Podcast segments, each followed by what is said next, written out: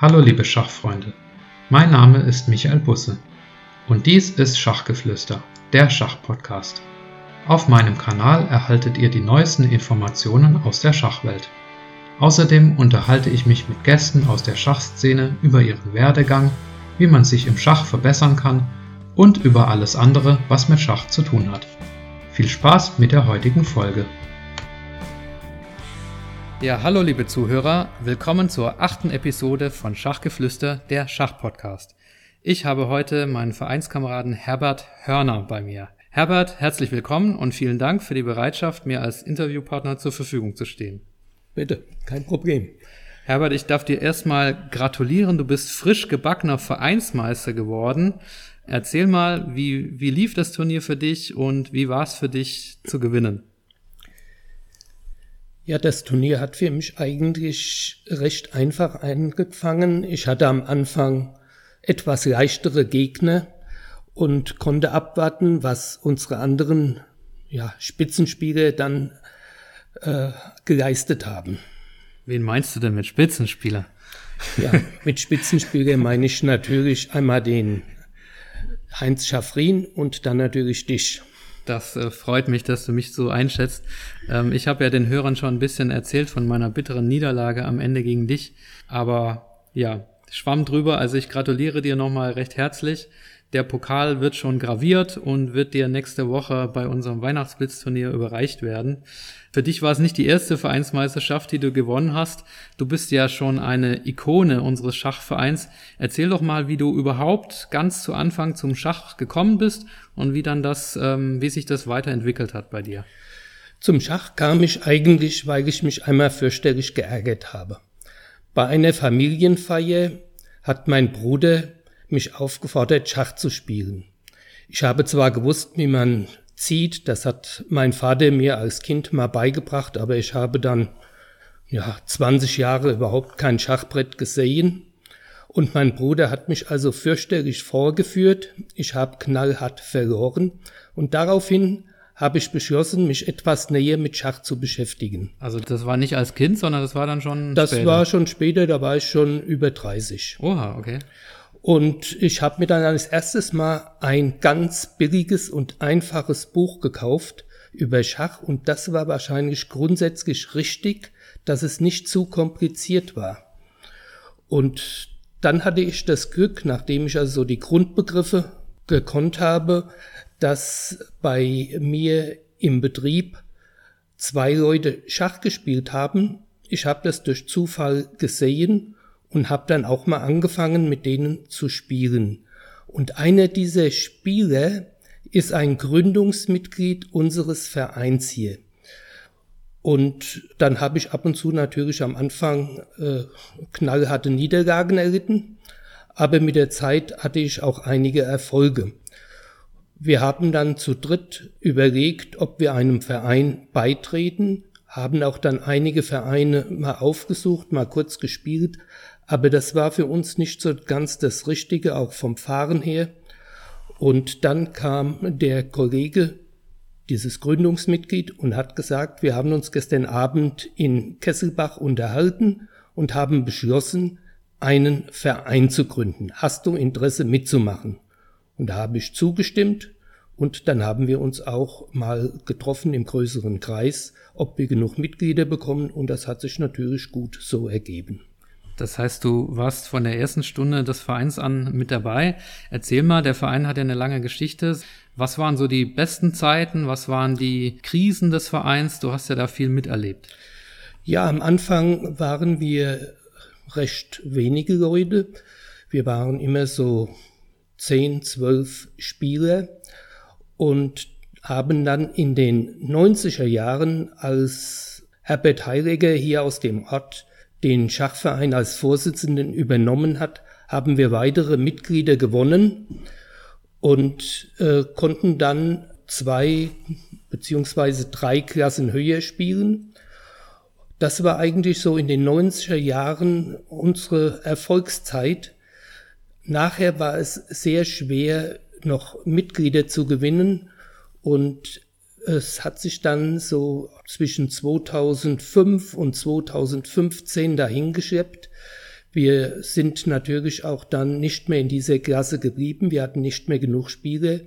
Wir sind abgestiegen und spielen heute dann hier in der Bezirksklasse. Was war denn so deine, deine persönlichen Highlights in deinem Schachleben? Gab es da so einen so einen großen Erfolg, wo du gesagt hast, da habe ich mal einen besonders starken Spieler geschlagen oder war es generell deine Spielstärkenerhöhung? Also was, was war sozusagen dein größter Triumph? Ja, ich habe äh, zwei, drei äh, schöne Erlebnisse gehabt, die mich gefreut haben. Ich habe mal in einem Blitzturnier einem internationalen Meister die Dame rausgespielt. Oha. Allerdings hat er mich dann mit den Springern überspielt und ich habe am Schluss doch verloren. das tut weh. Ja, nochmal zurückkommend auf deine Karriere insgesamt. Du hast ja auch nicht nur die Vereinsgeschichte erlebt, sondern auch Schachgeschichte insgesamt. Du spielst ja jetzt schon seit einigen Jahrzehnten, kann man sagen. Größen wie Bobby Fischer, Gary Kasparov. Hast du das alles so miterlebt? Die große Schachwelt, hast du das miterfolgt, mitverfolgt? Ja, das habe ich eifrig mitverfolgt und ich kann mich noch erinnern, da waren wir in Urlaub und da hat Hübner gegen Kotschneu gespielt und hat also da, äh, sonst wäre er ins Endspiel gekommen um die Weltmeisterschaft und hat damals verloren. Interessant war auch äh, Bobby Fischer, als er dann die russischen Spitzenspieler gedemütigt hat. Ja, und dann hat mich sehr überzeugt immer Kasparov. Das ist ja einer der größten Spieler aller Zeiten. Zurück zu dir persönlich. Du hast mir mal erzählt, dass du fünf Enkel hast. Hat sich die Vorliebe für das Schach auch in deiner Familie weitergetragen oder bist du der Einzige neben ja, deinem Bruder? Also zunächst mal sind nur vier Enkel okay. und äh, keiner von den Enkel hat irgendwelches Interesse am Schach. Mein Bruder selbst spielt heute auch nicht mehr. Er hat sich mehr auf das Skatspielen verlegt. Das habe ich natürlich in jungen Jahren auch mit großer Leidenschaft gepflegt und da war ich wesentlich besser als im Schach. okay. Bei uns im Verein bist du so ein bisschen als der Endspielspezialist bekannt. Äh, woher kommt das? Woher kommt deine besondere Vorliebe und deine besonderen Fähigkeiten im, im Endspiel? Ja, das hängt eigentlich damit zusammen, als ich angefangen habe, nach dem Buch, das ich mir gekauft habe, Schach zu lernen. Da waren die Endspiele oder überhaupt das Führen der Figuren im Endspiel am besten aufgezeigt. Und mir hat das immer sehr gut gefallen, weil dann nicht mehr so viel Figuren auf dem Brett sind. Man kann viel besser einen Überblick bekommen als im Mittelspiel und das ist vielleicht auch äh, meine größte Schwäche. Also ich finde das Endspiel persönlich viel schwieriger, weil es viel mehr Zugmöglichkeiten gibt als im Mittelspiel. Da finde ich, gibt es nur so zwei oder drei Züge, die man ernsthaft überlegen kann. Und im Endspiel, da kann eine gewonnene Partie durch einen fehlerhaften Zug, durch einen unvorsichtigen Zug sofort zur verlorenen Partie werden. Also das bewundere ich immer, wie du da im Endspiel sicher bist. Aber ja, so hat eben jeder seine eigene Stärke und seine eigene Schwäche. Ähm, apropos Stärke, du ziehst auch immer sehr schnell. Du bist also besonders gut im Blitz im Verhältnis zum klassischen. Woher kommt das? Wo hast du das entwickelt? Ja, das ist vielleicht eine Stärke, aber für das normale Spiel ist es eigentlich nicht gut. Ich habe mir das angewöhnt, als ich diese Kollegen im Betrieb hatte und da waren natürlich, war natürlich die Zeit begrenzt, die Mittagszeit oder auch abends, wenn wir mal nach Dienstschluss gespielt haben. Und da kamen wir so langsam immer mehr zum Blitzen. Und da habe ich mir das Blitzen angewöhnt und das kommt an sich meinem Wesen auch mehr entgegen, weil ich da zu unruhig dafür bin, für ein langes Spiel.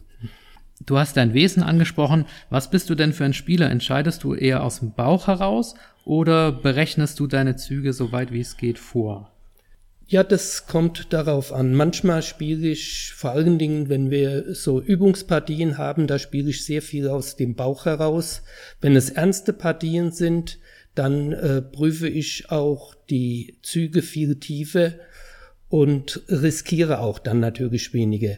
Während ich im Übungsspiel auch mal einen Zug mache, der eigentlich nicht gut ist, aber gefühlsmäßig sage ich mir, äh, der macht dem Gegner Schwierigkeiten, da muss er selbst lange überlegen.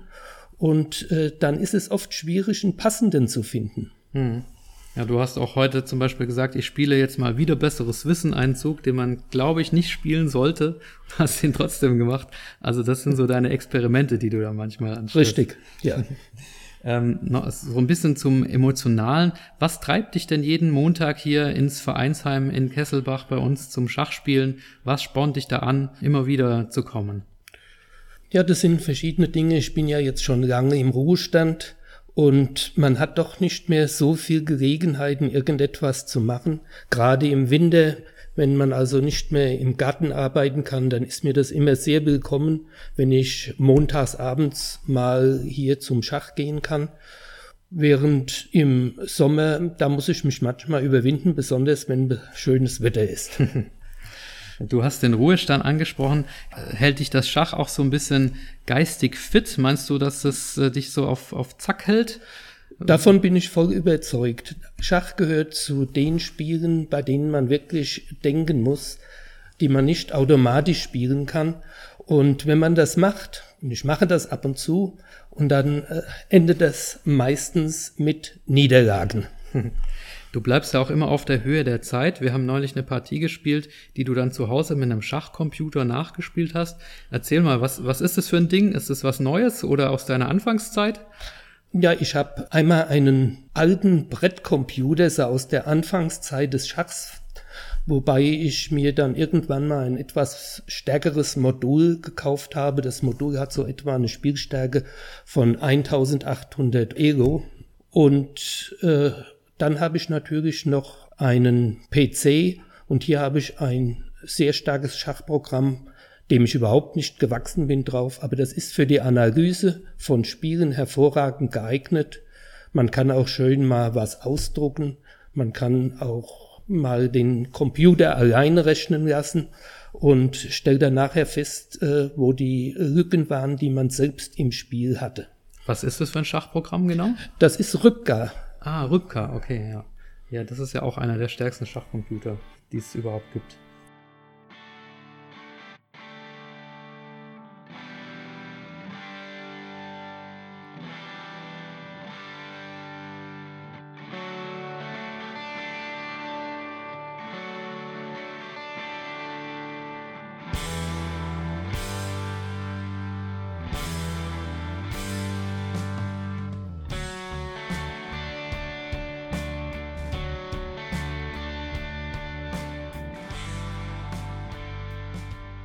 Du hast vorher angesprochen, dass du aus dem Buch gelernt hast. Würdest du das Leuten, die mit Schach angefangen haben oder die das Schach wiederentdeckt haben, würdest du das empfehlen, aus dem Buch zu lernen? Oder was sind die heutigen Methoden, die man so einer Person nahelegt, wie man wieder an Schachspielstärke gewinnt? Ich persönlich bin ein Verfechter des Buches. Äh, das gilt also nicht nur für das Schachspielen. Ich kann mich auch nicht an die Tablets zum Lesen gewöhnen. Ich habe gern was in der Hand, wo ich blättern kann, vor, zurück, schnell. Und äh, in den Büchern sind immer sehr schön die Diagramme, man kann das verfolgen. Es, ich bin natürlich ja auch etwas älter. Für jüngere Leute ist wahrscheinlich heute das Digitale besser geeignet. Also im Internet treibst du dich nicht rum und spielst dort Schach? Nein. Okay. Ja, da ähm, merkt man dann vielleicht wirklich die unterschiedliche Generation. Also ich bin in, auf chess.com aktiv und auf Chessable, aber das äh, sagt dir wahrscheinlich dann nicht so viel. Nee, ich hätte auch im Internet schon am Anfang immer Schach spielen können. Ich habe mal so eine Zeitschrift bezogen, die wurde später dann eingestellt. Und äh, als die eingestellt wurde, hat der Betrieb angeboten, dass man im Internet kostenlos Schach spielen könnte. Ich habe aber darauf verzichtet. Okay, liebe Hörer, wenn ihr gerade von Schachzeitschrift was gehört habt, dann äh, möchte ich euch noch einen kleinen Tipp geben. Ich habe heute von einer neuen Schachzeitschrift gehört, die nennt sich Perlen vom Bodensee. Also schaut euch das mal an. Es gibt natürlich noch die Rochade ähm, als Schachzeitschrift, aber diese Perlen vom Bodensee, die finde ich ganz interessant. Also falls ihr Lust habt, ähm, die sind auch auf Facebook, da könnt ihr mal einzelne Artikel lesen und dann abonniert euch das. Ich habe keine ganze Ausgabe gelesen, aber ich habe eben gehört, dass es das gibt. Also es hört sich sehr interessant an. Nur so als Tipp zwischendurch. Aber zurück zu dir, Herbert. Ja, die Zeitschrift, die ich bezogen habe, die hat geheißen Computer, Schach und Spiele. Und das war eine spezielle Zeitschrift für Computerschach. Ich habe sämtliche Ausgaben davon, bewahre die heute auch noch im Keller auf. Und ab und zu äh, hole ich mir sogar mal da einen Ordner, ich habe sie in Ordner abgeheftet, einen, ein Heft hoch und schau mal rein. Vor allen Dingen ist interessant, damals äh, wurde so am Anfang des Computerschachs wurden Aufgaben gestellt, wo ein Computer dann äh, sieben Tage für ein Matt in sechs zu arbeiten hatte. Heute mit Ripka geht das in zwei Sekunden. Verfolgst du die Neuentwicklungen beim Computerschach auch? Was es da für neue Computerprogramme gibt? Dieses Alpha Zero Programm zum Beispiel? Da, äh, ich äh, schaue da immer mal im Internet, wer äh, so die spielstärksten Computerprogramme herstellt und guck mal über die fantastischen Ego-Zahlen, die hier von diesen Computern gebracht werden. Okay, dann habe ich noch mal eine Frage zurück zu unserem Verein. Du bist ja, ich glaube, das kann man sagen, unser bester Spieler, hast aber entschieden, dass du bei Punktspielen nicht mehr mitmachen willst. Woran liegt das? Das hat eigentlich einen einfachen Grund. Ich bin mit meiner Spielstärke, wenn wir außerhalb des Vereins, also auf äh, normalem Ligabetrieb spielen, bin ich mit meiner Spielstärke nicht mehr einverstanden. Und wenn man älter wird, ab einem gewissen Alter geht die Spielstärke erheblich zurück. Äh, bei mir waren das über 200 Wertungspunkte. Hm, okay, was war dein höchstes, äh, deine höchste DWZ, wenn ich fragen darf? Äh, 1700. Ah oh ja, okay. Und du hattest auch neulich Pech, da hast du mal Ersatz gespielt und hast gegen einen gespielt, der jetzt, ich habe es nachgeschaut, über 2000 äh, DWZ hat und das oh. an Nummer 4 in der, in der untersten Klasse. Also da hast du wirklich Pech gehabt, dass du dadurch auch noch äh, Wertungspunkte verloren hast. Ja, also das, dieses Spiel war äußerst interessant. Äh, ich habe als gespielt am letzten Brett und normalerweise äh, muss man ja damit rechnen, dass man einen Gegner bekommt, der eine Spielstärke hat, die etwa auf dem Niveau liegt, wie man selbst oder sogar etwas niedriger dass mein damaliger Gegenspieler jetzt über 2000 hat, das ist natürlich für mich auch eine Überraschung, aber er hat auch fantastisch gespielt. Dann habe ich noch eine Frage an dich, was dein Schachspiel selbst betrifft. Was ist denn deine Lieblingseröffnung eigentlich? Du bist bei uns immer sehr variabel im Training, aber es muss doch irgendwas geben, was dir am meisten gefällt. Ja, ich habe mit bei den Eröffnungen mehrmals gewechselt. Am Anfang habe ich sehr gern Spanisch gespielt, habe aber gemerkt, in der damaligen Zeit war Spanisch modern, dass man die Gegner damit kaum einmal überraschen kann und habe mich dann spezialisiert auf das sogenannte Göring-Gambit. Oha, was ist das denn? Das Göring-Gambit beginnt also genau mit äh, E4, dann E5. E5, dann die beiden Springer, also Springer F3, Springer C6, dann D4 und man bietet dann als nächstes, wenn der Bauer geschlagen wird, den C-Bauer an. Und es ist also ein echtes Gambit und es ist sehr variantenreich und für Gegenspieler, die sich darauf einlassen und es nicht kennen, äußerst gefährlich. Aber D4 ist doch schottisch, also ist das eine Untervariante von schottisch? Ja, das äh, D4 ist schottisch und dann, wenn man aber bei schottisch spielt man ja dann nachher wieder den Gegner mit dem Springer zurück und bei äh, dem Göring Gambit lässt man den Bauer und spielt C3 und lässt sich den zweiten Bauer entschlagen. Ah, okay, wieder was gelernt. Haben wir da, ist das das Buch, was wir hier oben im ich glaub, Vereinsheim ich glaub, haben? das haben wir auch oben Da haben wir ein stehen. Buch über das ja. Göring-Gambit, ne? Ja. genau.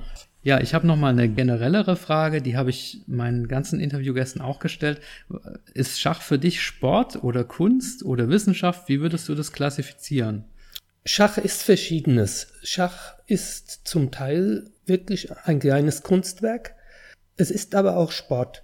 Ich habe das selbst gemerkt in früheren Zeiten, da waren ja noch die Spielzeiten für ein Spiel wesentlich länger als heute und man musste dann manchmal äh, selbst drei Stunden da sitzen und der Gegner auch. Und dann, wenn man dann nach Hause kam, dann äh, wollte man seine Ruhe haben und war ziemlich erschöpft. Also sportlich ist es insofern auch. Und noch eine philosophischere Frage eher, gibt es Glück im Schach? Wahrscheinlich ja. Es ist wie so bei vielen anderen Spielen, ich habe mir heute im Fernsehen Snooker angeguckt und da hat der Weltmeister im Snooker auch seine Partie verloren und ich musste feststellen, er hatte in seinem Spiel auch immer etwas Pech. Das kann auch einem beim Schach passieren, dass man in eine etwas unglückliche Stellung kommt und hat dann vielleicht das Glück, dass durch irgendeinen Zug, der eigentlich gut aussieht vom Gegner, sich das Blatt wendet. Also ein etwas Glück ist auch im Schach dabei. Ja, also das glaube ich auch, dass es kein ganz glückloser Sport ist, aber ähm, ich frage das nur, weil ich da so eine Diskussion auf äh, Facebook gesehen habe über die Frage und die fand ich eigentlich ganz interessant. Jetzt hast du ja vorhin das Göring-Gambit so gut erklärt. Ähm, das hat sich so angehört, als ob du eine Reihe von Zügen im Blindschach spielen kannst. Blindschach ist ja auch ein Motiv meines Schachpodcasts. Wie ist es denn um deine Blindschachkenntnisse bestellt? Die sind natürlich sehr bescheiden. Ich kenne so bei den meisten die Anfangszüge, die kann ich auch spielen, aber äh, dann nach so spätestens vier, fünf Zügen äh, ist es mit dem Blindspielen vorbei. Vor allen Dingen, selbst wenn man am Brett sitzt, übersieht man ja manchmal Züge, die selbstverständlich sind. Und wenn man blind spielt, dann verliert man wahrscheinlich nach kurzer Zeit ja gedanklich, äh, wie das Brett überhaupt aussieht. Äh, ich selbst habe es auch noch nie probiert und ich füge mich auch nicht dazu, in der Lage blind zu spielen. Also Herbert, jetzt forderst du es natürlich heraus. Wenn du sagst, du hast es noch nie probiert, dann ist es natürlich für mich Ansporn, dich hier jetzt und live auf eine Blindschachpartie herauszufordern. Erstens C4. Springe C6. Ähm, zweitens G3. Springe F6. Drittens Läufer G2. E5. Viertens Springer F3. Ich mache also Fianchetto und will raschieren. Dann spiele ich Läufer E7. Okay, ähm, jetzt wird schwierig. Ja, ähm, fünftens waren wir, glaube ich, ne? Ja. Ähm, Rochade. Ebenfalls Rochade. Geht das? Ja. Ähm, sechstens Springer C3. So, jetzt wird es schwierig bei mir. Äh, D6. Jetzt könnte ich noch A3 und H3 spielen, weil ich, weil ich weiß, dass das geht, aber es macht nicht mehr viel Sinn. Nee, bei mir geht es dann auch Kann ich D4? Entgegen. Ich könnte D4, glaube ich. D4, D4 geht, könnte ich aber schlagen, weil ich E5 gespielt habe. Oh, stimmt. Danke für den Tipp. ähm, ich schlage vor, wir brechen das hier ab. Das halte ich auch für besser. und und ähm, ja, ich glaube, wir sind auch schon am Ende. Wir sind ja. äh, schon bei einer halben Stunde. Ich danke dir vielmals für diese Ausführungen und für dein, für den Einblick in dein Schachleben. Und ähm, abschließend natürlich noch eine Frage. Was wünschst du dir für die Zukunft, für dein persönliches Schach oder auch äh, darüber hinaus? Was äh, hast du noch für Ambitionen und Wünsche und Ziele? Ja, in meinem Alter äh, sind die Ziele doch sehr bescheiden. Aber mir hat es großen Spaß gemacht, jetzt nochmal die Vereinsmeisterschaft zu gewinnen. Und wenn ich im nächsten Jahr vielleicht Zweiter werde oder Dritter, genügt mir das auch. Und nächste Woche sind noch unsere Blitzvereinsmeisterschaften. Also da bist du natürlich auch äh, mit in der Verlosung dabei und da freue ich mich auf jeden Fall schon auf das Turnier. Ja, da hoffe ich natürlich auch, dass ich gut abschneide. okay. Ja, vielen, vielen Dank, Herbert. Ich äh, freue mich, dass das so geklappt hat und hoffe, euch hat's gefallen. Wenn ihr mich auf YouTube hört, dann abonniert bitte gerne meinen Kanal. Wer mich auf Apple Podcast hört, der ist gerne eingeladen, mir eine positive Bewertung zu geben. Auch Feedback könnt ihr mir gerne geben per E-Mail an schachgeflüster.gmail.com Und ja, ich freue mich, euch wiederzuhören. Bis zur nächsten Episode. Macht's gut und spielt Schach. Tschüss.